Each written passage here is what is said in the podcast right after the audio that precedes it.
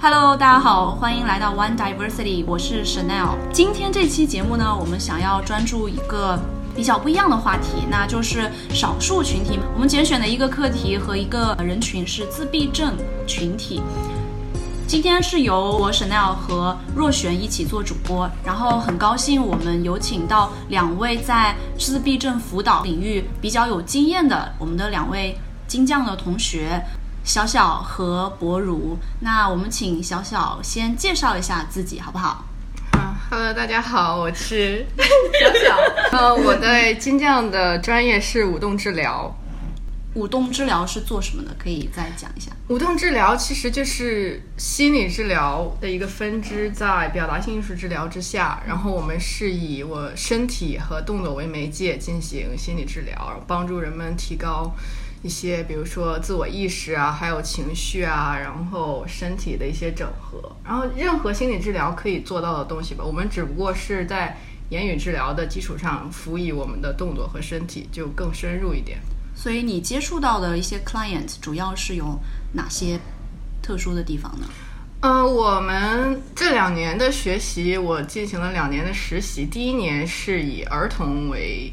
主要的 client。然后第一年是在小学，他我的 client 人群，嗯，他们是由学校来引荐给我们的，大部分都是有一些，比如说行为问题，一些不可控的行为问题，在班级上或者在家庭里有暴力倾向啊，或者多动症啊，对多动症啊，然后要么就是心理问题，就比如说很难和别人进行就是建立 relationship 啊，然后就是或者就是交流障碍。对，然后过于依恋成人或者过于依恋父母这方面的是儿童的一个引介的标准。然后第二年是成人，第二年成人的话，我们更多的是关注。我是一个在自闭症机构实习，然后我的同学他们有的会在呃酗酒，就是酒精依赖的那些机构，或者就是一些老年人，这是我们比较注重的三个 group。然后或者就是在 NHS 在医院里面，就给一些有精神上就是更更关注于精神精神障碍方面的一些对 client。哦，那博如你可以介绍一下。哦，我现在是在念艺术治疗，然后我之前的工作是。职能治疗，职能治疗，就是它其实英文名字，你可以说英文没关系。Occupational therapy，然后 Occupation Occupational therapy。现在是念艺术治疗，然后之前是念 Occupational therapy。然后我在在台湾工作的时候，我一直都是在儿童领域里面服务嘛。这两年我主要也都是在跟就是儿童相关的机构去做实习，所以第一年我也是在学校，然后现在是在 NHS 的那个社区的服务中心这样子。我以为 occupational therapy 意思是指给那些已经进入职场的。他听起来，因为 occupation 你就会觉得是什么样的职业，可是其实我们每个人的角色，他有不一样的任务跟职业。所以，比如说我们在儿童领域，我们说他们的 occupation 是什么，就是学习跟玩，然后跟自我。学会怎么样去做？那我很好奇，就是你接触到的以前接触到过这些儿童群体，和他这两年接触到的这个儿童群体有什么不一样吗？就是其实是同一类的人，可是我们的 approach 却不一样。因为像在 occupational therapy，我们提供的是是我们的 treatment 是帮助他们回归社会，回归他的 occupation。可是以现在我们我们念的是 psychotherapy，所以我们要去了解是他内心是遇到对遇到什么样的事情，他有什么样子的状况，对他有什么样的状况，然后他没有办法去，就是不管是有情绪上或是行为上面的问题，所以我觉得一个是你要去找他的问题是什么，另外一个是你提供问题解决的方式。therapy 的意思就是会运用一些工具和一些你们现在学到的一些方式，比如说他的舞动动作。啊，然后你比如说一些表达的方式去，就是去引导他们，是这个意思吗？Therapy，嗯，therapy therapy 分很多种，其实我觉得 counselor 它只是 therapy 其中的一种一种，对。对，其实我们应该叫 psychotherapy，对，更关注于心理内心发生了什么，因为 therapy 有很多种，比如说 speech therapy、occupational therapy，就可那就不是在精神里面的啦，但他但他们都是 therapy。我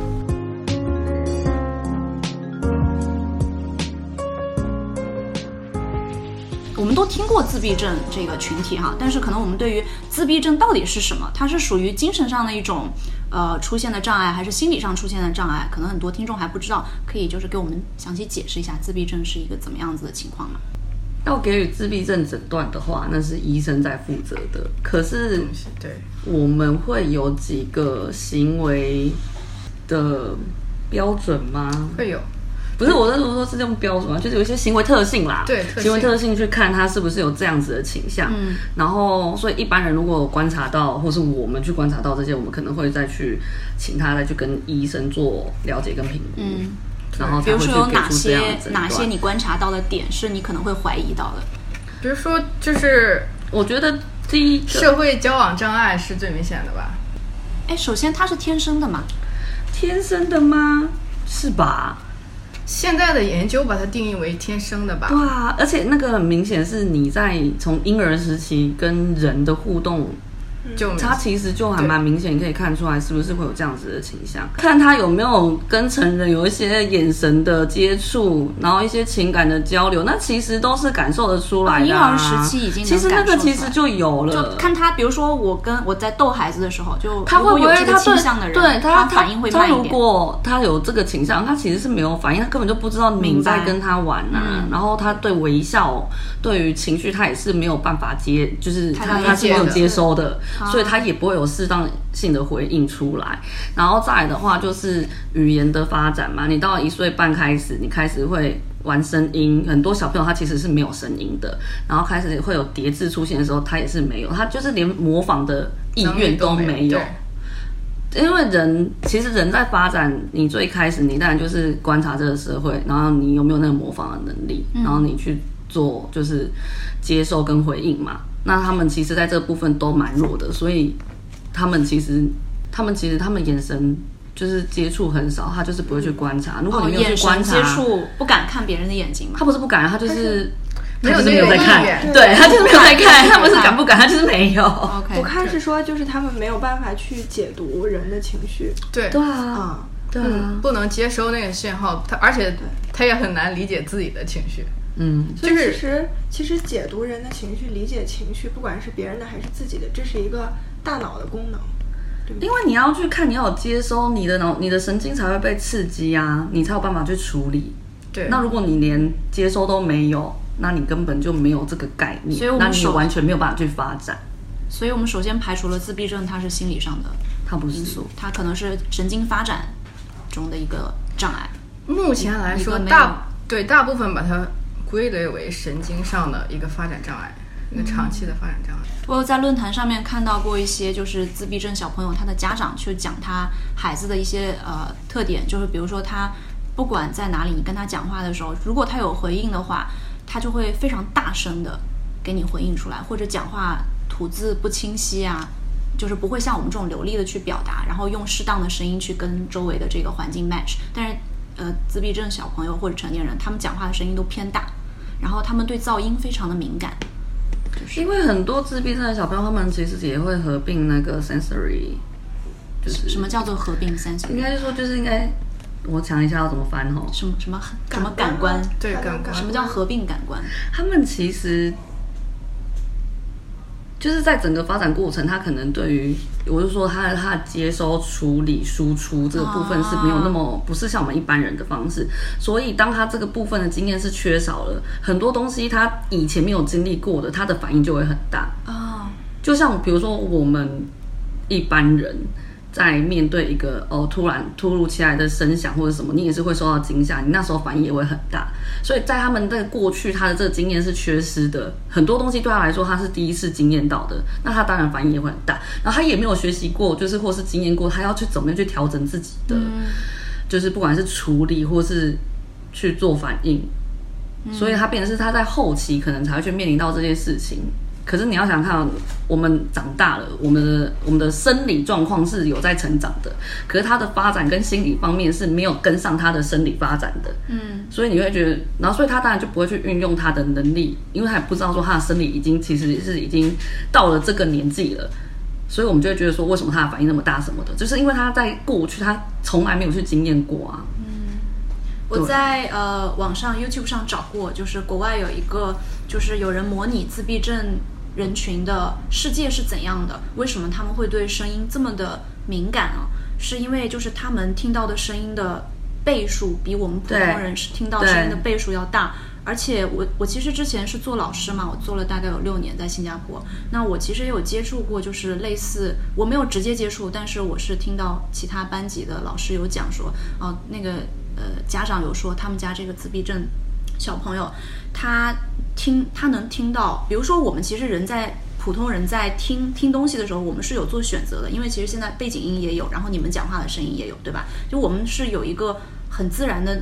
选择的过程，我们去选择听什么，而他的孩子是可以好几个声道没有办法做选择性的同时入他的耳朵，而且他听到的声音都很大，所以对他来说的刺激非常大。他希望他的世界会安静一点，因为我们已经知道怎么样去选择，我们要把我们的注意力放在什么。什么地方了？可是对他们来说，他们就是全部的接收，他还没有办法有那个能力优化某一个。对对对对。所以其实我我就是那天我在跟潇潇我们在网上聊的时候，我就想要知道说他们的世界是怎样的，因为我们作为外界，我们只能看到他表象表现出来一样哦，不敢看别人的眼睛啊，说话是那样子，然后对声音比较敏感。那他们自己的世界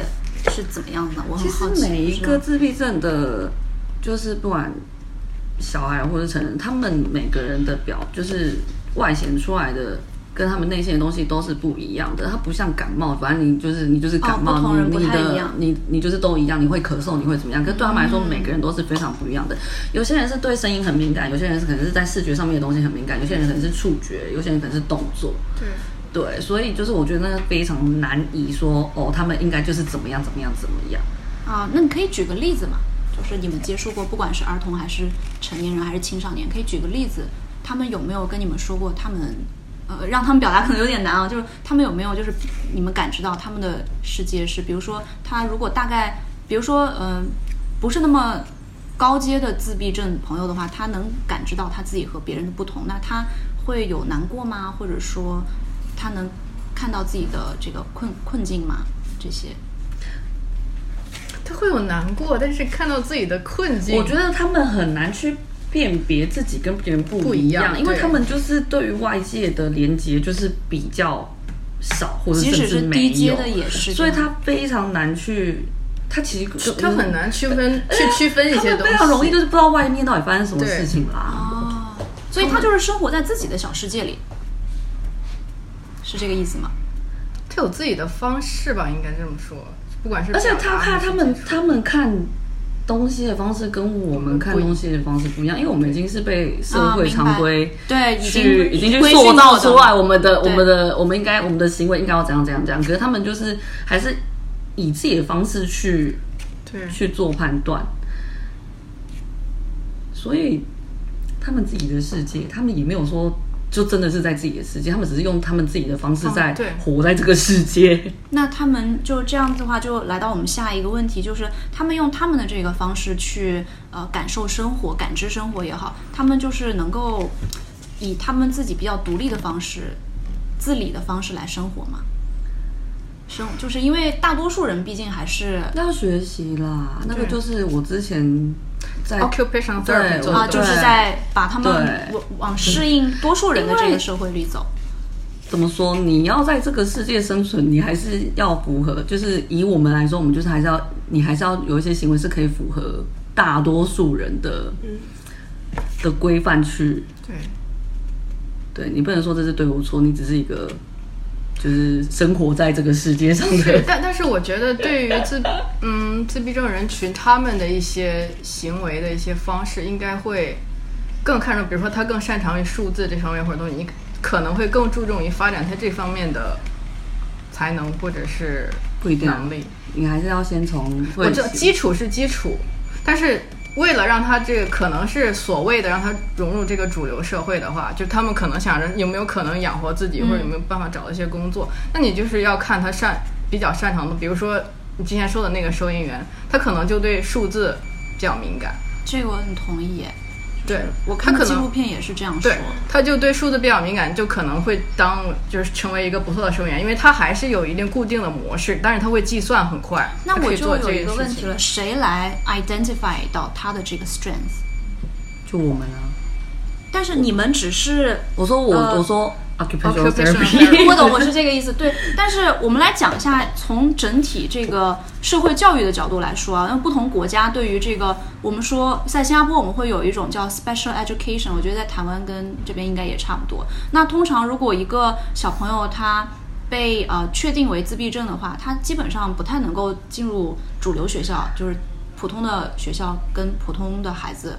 呃一起我学习，觉得可能跟不上。还是要看这边他的是不可以状况，没有，啊，这这边不可以拒绝自闭症儿童入学的。应该说但是他跟不上也是一个现实问题、啊。他他会他会给他机会去试，对，可是然后再由学校方去判断，比如说他要他要他需要的协助，学校有没有办法有没有办法负负担什么的，他还是会被转到 special needs school 啊。但是我因为我去年工作的小学，还有今年工作的小学，他们都要接收自闭症儿童，然后他们要保证自闭症儿童每天每天都要和他的小朋友们在一起，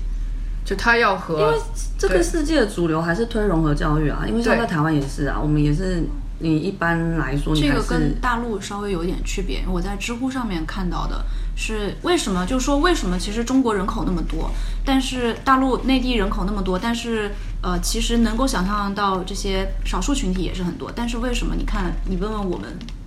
我们几个，我们在内陆可能很少，内地很少看到我们身边有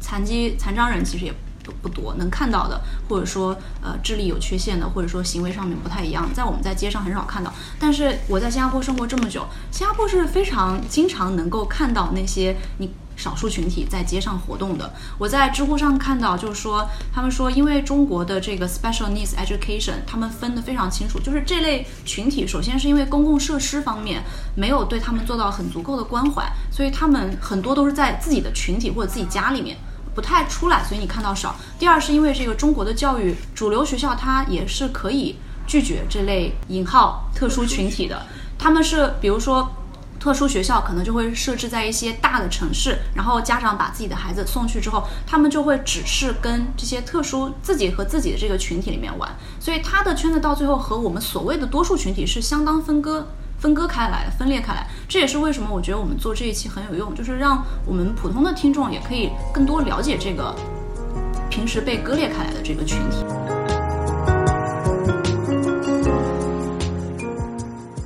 自闭症群体他们在学习过程当中有什么跟我们主流大多数人学习接收方面有什么不一样吗？它的慢来源于什么？来源于交流障碍、接收障碍。像每个人他其实在学一样东西，他都会有他都会有自己比较就是喜欢或者是习惯的方式。像有些人是视觉的，嗯所以他可能看东西他就可以这样学；有些人是喜欢，比如说背东西，我喜欢写下来的；嗯有些人是喜欢大声朗诵出来的，去帮助自己去学习。然后，所以像自闭症小朋友也一样，所以有的。可能是他是比较图像学习的人，我们可能就会准备准备，比如说图片，然后再加上文字。如果他是可以阅读的话，然后这样去学习。那有些可能是你把一句话去做拆解，比如说是原本是一个一个指令，可是他没有办法马上理解，你可能去把它拆解成几个步骤，去让他去理解一个指令。所以其实，在我们我们在医院工作的时候，我们就会去看他的他是比较倾向哪一种学习方式的小孩，然后有的可能是因为他的那个就是感觉处理的问题，所以他的 arousal level 可能没有办法一直维持在他可以去学习那个状态，所以你可能就要适时呃的集中力也不会那么久嘛。警醒度，对集中力，所以你可能就是适时的让他去休息，然后或者是给他一些他需要的感觉刺激，或是他需要去做一些能量的，不管是补给或消耗一些转换，然后让他再回来。嗯，对，所以就是这样的一个情况就没有，其实是没有太大的能力去在一个群体教学当中很好的适应的。所以就是，如果要再去普通小学里面去做融合教育的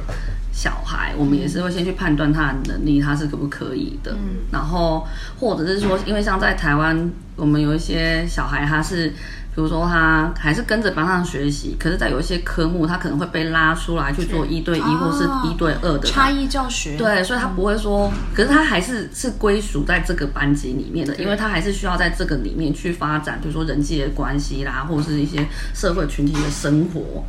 就是台湾，他也会像英国差不多，会希望就是这些群体不要被割裂开来，尽尽多的让他。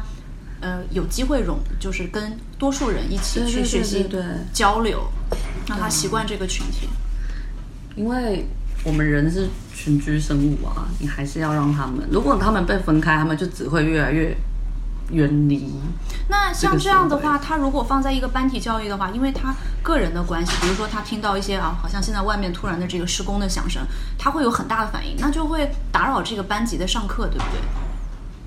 是啊，还是会。是啊，那老师们都怎么处理？老师，我觉得还是蛮看每个老师处理不太一样，有的会把他拉回来，有的可能是先忽略，然后也是也要看他的小孩，有因为有的小孩，如果你可能忽略，他真的整堂课可能都不在这了。嗯。然后有些可能会是，比如说让同才去影响同才的方式。嗯。对，或是所以比如说，我知道有的老师会请。就是可能他那个那个小孩附近的同学可能去协助他或者是什么，但是他没有办法很好的交流啊，那怎么怎么去协助呢？我因为就是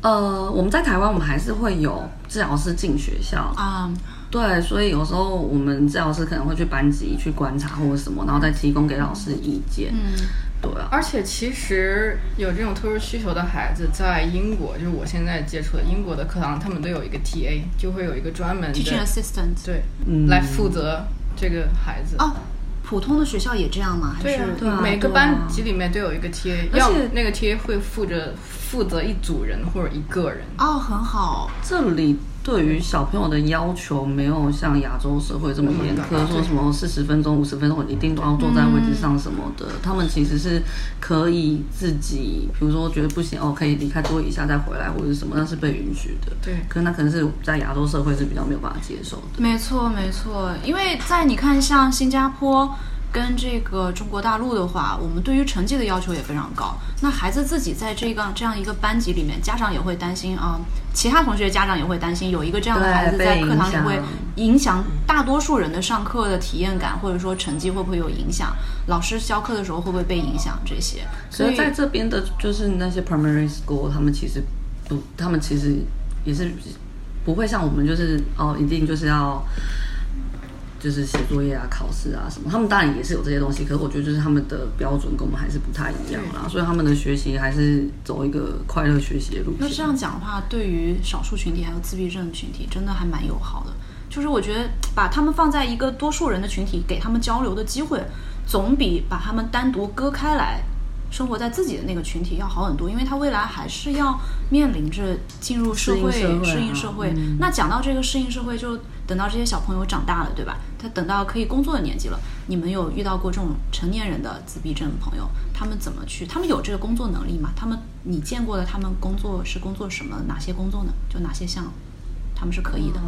哇，我遇到的没有，没有。我遇到我今年就是成人自闭症啊，他没有，完全没有工作能力。就他，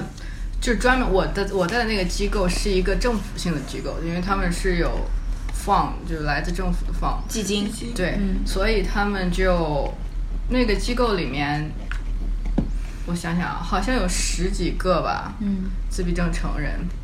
他们就每天就只去那个机构里面上课，就抓马戏剧课、游泳课。然后参加一些教堂的一些礼拜、一些活动，然后一些外展活动，就比如说和周围的一些 gallery 要怎么翻，就是美术馆对美术馆画廊那些合作，然后把他们的作品拿出去展出，就是努力的帮他们融入到这个所谓的主流社会，让更多的人看到他们。按理这么说的话，因为他们小学的时候也是在。普通的学校待的也是有机会跟普通同学一起相处的，那这样相处下来的话，感觉还是没有什么太大用处啊。等他成年之后，我觉得还是看那个每个人的能力耶，因为我们其实我之前在医院工作，其实我们就是固定时间，你会去做帮他做评估，然后你会去看他不管是社交能力啊，或是一些不管就是认知、行为或是动作能力，他有没有去跟上他的发展嘛？然后我们再慢慢去做训练。然后其实，在蛮多就是我们在台湾，我们会有蛮多庇护性的，不管是商店、工厂、机构，然后让他们去。去去提供工作机会给他们，所以我们也会很努力的去开发，或是去做工作的精简化或是标准化，去让他们，因为他们他们本来就比较没有办法去接受那种变动性很大的工作嘛，所以我们可能会就是会帮他让他知道重复性高的那种。对，所以像在台湾，我们我们可能有比如说加油站，然后洗车场，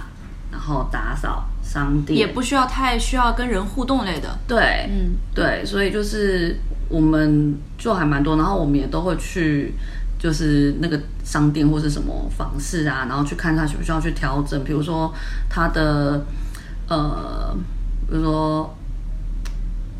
就是他能工作的时间可能没有那么长，那是不是可以给他一点点休息的时间，然后让他再去做下一个？嗯，对，就是我觉得是你要让他们有能力去。融入群体，然后能够赚钱养活自己，然后你就可以让这个社会的负担不会那么大。因为像如果是你是完全没有工作能力的话，你就是变成是自己的家庭有没有办法去照顾他，或者是你的社会的补助你有没有办法去照顾他？那那其实都只是一直在去消耗而已，而没有产能。就是他其实也是有能力去。去做一些什么，而去照顾他自己的，也许就是有些是可以，就像你说，做一些重复性高的机械类的，不用与人沟通的工作，也许有些人可以，或是变化性不要这么高的。但我我有个问题是，我不知道台湾，因为你比如说现在大陆内地的问题就是卷啊，洗车都普通人连洗车可能就已经找不到了，洗车。那还有位置留给这些特殊？我们有规定，比如说是一个公司是一百个人，有一百个人以上的员工的公司，你必须要 hire 一个。嗯，对，就是你必须要 hire 一个有身心有身心障碍的。对，就是他有一些规定，我我不知道现在怎么样，反正就是他会，因为就像我说的，你不要让一般人好像觉得他们是社会的负担，所以你必须要给他们一些机会去。去让他们能够真的也是自己去能够照顾自己啊，所以我们就会有这样子的规定。那可能也是政府可能也会协助企业，可能会有一些不管是减税或者是什么，反正就是一些法规要求。那他其实没有达到的话，他其实是会被罚款的。这些公司就是这就是一个政策上的问题，就很简单，这就是一个政府层面他到底重不重视这个人群的问题。这不是我们个人就是可以决定的。就算我们发现了很多可能我们真的存在这么多问题，但是你没有一个具体的规章制度下去。就算有这些问题，没有办法解决，个人是没有办法解决的。其实以我的了解，就是中国大陆，呃，中国政府是有给到，就是某一些呃很正规的公司都会有一些 quota，呃，因为有 quota 的话，就是这些公司请了哪些，呃，在大陆会说残障人士或者特殊群体的话，他们可以在税方面有减免。但事实上，在英文当中有一个词语叫做 positive discrimination，嗯，然后其实。给到公司有税减免的好处，然后让你们去请这些特殊群体来工作，其实算是一种歧视的方式，因为他并不会真的认为这个人他对我的公司有贡献，而只是因为为了税免来做这件事情。企业形象加分，企业形象加分这些，因为其实我们在英国的话，我们可能现在稍微从这个单一的。自闭症这个问题聊到就是更广、更广的这个 underrepresented minority groups。因为我们在呃，好像我们学校吧，呃，career service center 的时候，我们在看工作的时候，专门会有一些企业或者求职网站，他告诉你说，呃，这一类这边的 list 是专门为 underrepresented group 服务的，就是只有这些少数群体可以去申请，然后。我们很强调这个 inclusion 包容性啊，这些东西，嗯，就是我我当然我不知道他们企业有没有 quota，有没有就是减免 tax 这种啊，但我觉得总体来看，我感觉从我看到的表面上的英国还是在这方面做的包容性稍微更强一点的。对，因为他会告诉你，即使你是有，比如说，呃，这里有障碍，那里有问题不一样，我们也可以对你进行有同样的培训。然后包括更更大的公司，像联合利华啊这种世界五百强，他们是更加容易去吸收这些特殊群体的。他们有很多辅导，然后设备都可以，只要你有能力，有基本的能力，我都可以培训你，然后让你在这里工作。对，我我是看得到，在国外这方面做的相当好的。嗯，对，嗯。可我觉得，就是这也是你你的社会大众们，如果对他们的态度是比较一致的，其实政府就不用就是立一些法，或是给一些福利去让他们好像变得不一样，你不觉得吗？但是这个东西如果没有政，就像国内那么大的一个人口基数，如果没有一个政府的正确的引导，你只靠个人，就是我们这。可是我觉得就是还有就是，我觉得是政策也是，可是我觉得很多东西都是要跟上来的。就如果如果如果只有政府的政策的话，那一般民众会怎么想？但是我也同时有一个问题，从企业的角度，你看为什么只有那些世界五百强？inclusion 的政策那么好，如果比如说我们现在是一个初创企业，那对于普通的小企业来说，我的盈我的盈利是我的最大目标。那对于一个比就是能力和我们普通多数人不一样的人来说，他进来可能他跟不上这个节奏，他的盈利他的个人价值会比较小。那我请他的话，对于企业来说，普通的企业来说，的确是一种损失。这个看谁可以协助这些企业啊。对，其实就是也也是一个很很现实的问题。就刚才这个小小刚才不是这个小小，刚才好像我们有好几个一样。就刚才小小也提到了说，我们的这个辅导机构还有这个心理诊所，它能不能够呃有更多的人资来帮助这些自闭症群体也好，然后其他的这个特殊群体也好，能不能帮他 identify 到他的 strength？因为我认为一个人吧，不管怎么样，可能。他都会有一个自己的比较强的点，那就看有你能不能发现到这个点，然后从这个点把它发展下去，也许可能成为他的一个立足之本，让他变得更 competitive。所以我觉得有没有这个机构可以有机构有没有这个人力来做这些呢？因为你比如说刚才他说一个机构可能我面对的二三十个人，呃或者更多的这个群体，有没有那么多的这个辅导员来帮忙去发展这些人的特长？这是我想要我想要问的，看有没有钱呢？对，因为看有没有人愿意去做这件事情。你有钱才有人呢。我觉得这是一个整体的意识问题。对，是先要有意识，然后才有。说我们说这个公司，它可能确实是作为一个公司，它确实是以呃收益、以利益为目的。但是如果你在一个就是整体社会都就是同一个评判标准的状况下，我们每个人必须要。你必须要有所产出，或者你必须要有所在某一个标准下有所成就，你才算是一个被其他地方肯定容纳的人。那对于他们来说，就是会更难，就是就是，当然，也就是肯定也是需要很多就是政策呀去限制它，或者去怎么样。但确实是，就是如果整体的意识没有。没有做到接纳，或者说整体意识，你都只提供一个单一的标准去评判人的能力，那他们就是对企业来说，很多企业来说，单一的标准就是盈利。你做不到创造价值的话，你就是 out，就是这样子。OK，然后最后一个问题就是，之前我们在网上跟潇潇有讨论过，就是呃，我们经常会说有一句话是，上帝为你关上了一扇门，然后也会为你，但是会同时为你打开其他很多。扇窗就好像我们有一个迷思，呃，老一辈的人经常说，就是比如说这个人有呃特殊问题啊，然后但是他有，但他同时也有很特殊的才能，就是是这样吗？因为我在。新加坡这个教学过程当中，我也有听到同事说啊，好像有遇到过这样的自闭类的小孩或者其他类的小孩，他们在某一方面特别的突出，比如说对于图像特别的敏感，画画特别的好，因为他在自己的世界里面，他有那个图像感非常清晰。像这样的问题，你们在接触到的这个呃群体自闭症群体当中有遇到过吗？有特殊的、特别超超超强群的这个能力的人有吗？很少，有啊。可是你看那个比例算下去。而且我觉得这算是一种偏见吧？你觉得？我觉得算啊。对，就是有自有可能会有自闭症倾向的孩子，一定会有一些比较不光是自闭症嘛，就是有特殊特殊障碍的人，可能会有超群的其他上方面超群的能力，特别聪明啊这种。对，我可能接一两百个个案，可能只有一个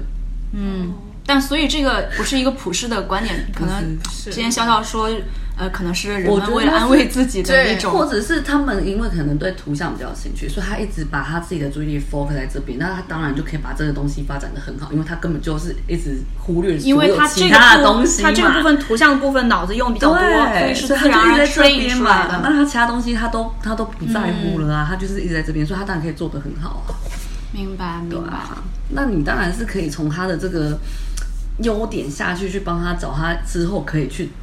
去做什么？可是他其他东西当然也都要拉上来，他才有办法。比如说他很会画画，好了，那他一直画，一直画，一直画，可是他不知道怎么样去让别人看到，这就是他很会画画这件事情，那也是白搭。嗯，所以讲到这边，就是我又想到我那天看的日本 NHK 拍的那个纪录片，那个呃那个男生他是呃是有自闭症的，他十三岁的时候就写了一本书，呃。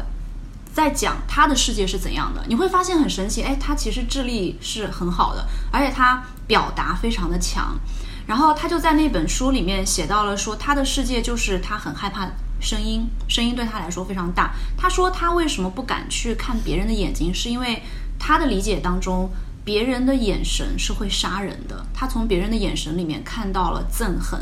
所以他会很恐惧，所以他就一直。呃，不跟别人有眼神接触，然后当他看着人讲话的时候，他是讲不出来话的，因为他看别人的时候，他就没有了自己，他不知道自己要表达什么，所以他唯一可以正常，呃，所谓稍微正常的沟通方式，就是看着一张纸，纸上排列了键盘的二十六个字母，然后呢，他就看着字母，边手指着那个字母来提醒自己要讲什么。那他的说法就是，当我在看字母的时候，我才能。感知到自己的存在，才能知道自己要说什么。他如果看其他东西的话，干扰太多，所以别人跟他说话的时候，他能听，能接受到信息，能理解，但是他表达就是需要看着手上的那张纸，然后不看别人，看着纸，把他想讲的东西，然后表达出来。所以他从小对于图像和文字表达就非常，不能说在行吧，就。因为就像你说，他其他东西不管嘛，只管这两项，所以他写作能力和图像能力都特别的强。然后他就在十三岁的时候出了这本书，然后这本书就呃被翻译成很多种语言，销售到海外去。然后也是因为他出了这本书，然后家人帮他出版了，然后他就被海外的很多自闭症小朋友的家长知道了这个人，然后很多人就买他的书啊，以及来日本去啊来 visit 他，然后跟他交流。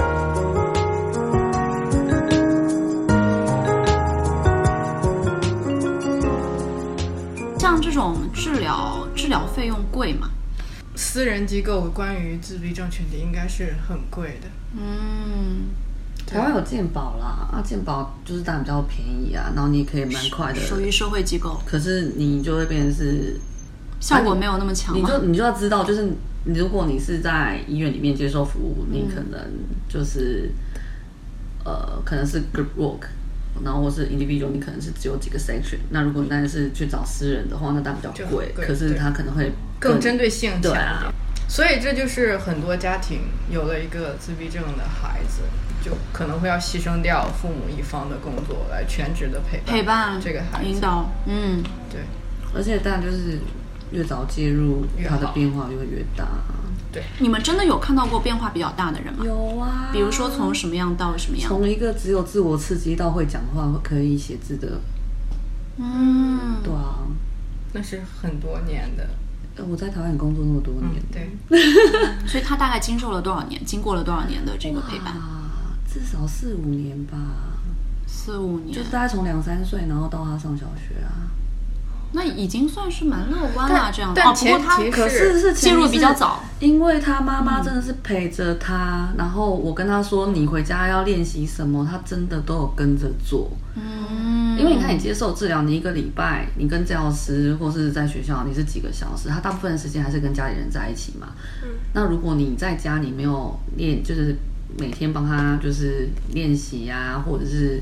做一些相对应的处置，那。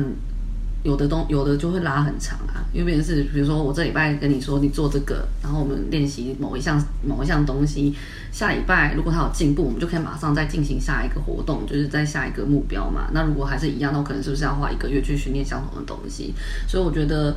家庭的配合跟支持度也是我我只能说，这个这个家庭的父母信念感很强，就是他愿意一直坚持，然后听医生的嘱咐，陪伴一直做下去，信念感非常强。而且我觉得有时候他们会家长也会沮丧，说，比如说哦，你跟我说这为什么他上次可以，下次就是就不会或什么的？因为比如说有些小孩是在学习一个新的东西，他可能会把旧的东西忘掉，所以我们都说你还是要适时的去复习他原本有的东西，然后我们再慢慢的把东西加上加进去加上去，而不是说你只是去练习新的。然后再来是你怎么样，比如说家家里的小孩是他有兄弟姐妹的，你们要怎么样一起去去协助那个比较需有需要的小孩，而然后可是其他的小孩也不会觉得说他自己的就是父母的关心是被剥夺剥夺走掉的，那个也都是蛮重要的了，对啊，所以、可是我觉得这一切的基础都是在就是你愿意。去改变，然后你也愿意去也相信可以去，然后去去去沟通、去交流的，对啊。其实，在专业上，大家我们给的协助都会，你要跟我们讲你需要什么，我们才知道我们要给你什么。这样讲的话，其实家长的压力比较大。家长压力很大，可是我觉得他他他在跟我们沟通的过程中，其实我们就是一起就是去往我们要的那个目标前进嘛。所以我觉得就是那种我们互相关心跟配合的那个状态，其实那个对小孩所以那个小孩他已经学会沟通，一定的沟通和写字之后，后续的话就是他可以进入普通的学校上课是没有问题的。那个小孩他其实之后是进普通学校学的，他一开始是在那种就是真的特殊学校，机构里面。嗯啊，机构里对。面，，就是他他就是去那种特殊专门机构去上学，然后慢慢到就是可能一般幼稚园的特殊班里面，然后再慢慢进到就是班级里面去做融合，然后就是慢慢上去。可是那真的是就是要花很多时间，然后介入的早，我还觉得还蛮幸运的，有办法其实要真的要介入早，他很幸运，他是两岁就开始了。发现的早。对，而且就是大部分还是因为台湾是有一个就是叫早期疗愈，所以我们就是政府会每年都有拨一笔款项是去做，就是去做早期介入的。嗯，然后为什么我们也是一方面也是希望家长能够就是有多一点的 sense 去知道说哦，我真的是需要帮忙了，因为你要想想看，当自闭症小朋友他们的固着性、固着行为开始产生了，他如果不在那个时候，在还没有完全非常的就是 rigid 的时候，你你赶快去做介入，那他是不是改变的可能就比较大？可是如果比如说他已经五岁、六岁越来越大了，那他那个行为已经三四五年了，那你你要再去改变就更难。就像我们的习惯嘛，我们人就是这样，你已经习惯，你要去改变那是很难的，那对他们来说就更难啦、所以就是尽早，越早越好，没错，就不要讳疾忌医，你不要觉得 你不要想说啊，他只是比较慢。我觉得你只要觉得说，哦，好像哪里不一样，就赶快先去寻求专业，不管是意见或是你就是先去问，对啊。如果就是哦，真的只是比较慢一点，那那就是那当然很好。那如果真的是，哎，我们可以早一点去有什么样的方式去开始了，那其实你后面变化跟进步就会越来越大，跟越来越好。对，因为我自己看平时有的时候看微信上有一些贴文，我感受到的是孩子自己的感知能力不强的时候，自己小朋友不懂的时候，家长面临特别大的社会压力和家庭压力，然后很多家长其实都，嗯，我们就是。就可能小城市的更容易这样吧，他就很很快就放弃了，就是让这个孩子就这样了。没有希望，没有希望，因为他看不到希望，啊然后周围的支持、政府的支持、机构的支持，以及周围普普遍人的这个眼光，都给他带来了太大太大的压力，所以他就很容易就就放弃了。那会不会就是他治疗这个声音？音是从哪里来的？场外观众有话要说。那会不会就是 热线电话来了，啊？喂，你好，我想咨询一下，那那会不会就是，比如说他们来的那个做 session 做的也比较密集，但是你会感觉他其实长时间看不到什么变化，然后他可能是因为是家长的原因，他可能 session 做了很久，然后也对啊。很及时的来，但是就是可能他在家里得到的支持不够，或者是说家里的每个人的影响，就是比如说哦，爸爸妈妈就是想要做什么事情，可爷爷奶奶很宠嘛。比如说爸爸妈妈在训练小朋友自己穿衣服好了，可爷爷奶奶就会舍不得啊，就哎你花那么多时间干嘛？就我帮他穿啦，比较快。我觉得家里也要有 也要有共识，说我们现在就是可能努力往某一个目标前进，那我们就是大家要就是一样的方式。你当然有时候可以对他好一点，可是不是完全的。代替他。对，我觉得现在关于自闭症，我之前读的文章是一个研究，就是在儿童时期，他们得到的支持和帮助，相对于成年人时期要多很多。就是他们一个断层，就是在高中毕业离开了学校以后的一个断层。断层怎么说？就是支持。对，就是那个支持，就在你在学生时期，你可以在学校里待着；你离开了学校以后，你要去哪里？就你没有足够的生存能力，你没有足够的这个社会交流，对，你要去哪里？就可能会有一些成年人的机构在，但是很少，相比于儿童少，资金也不够吧。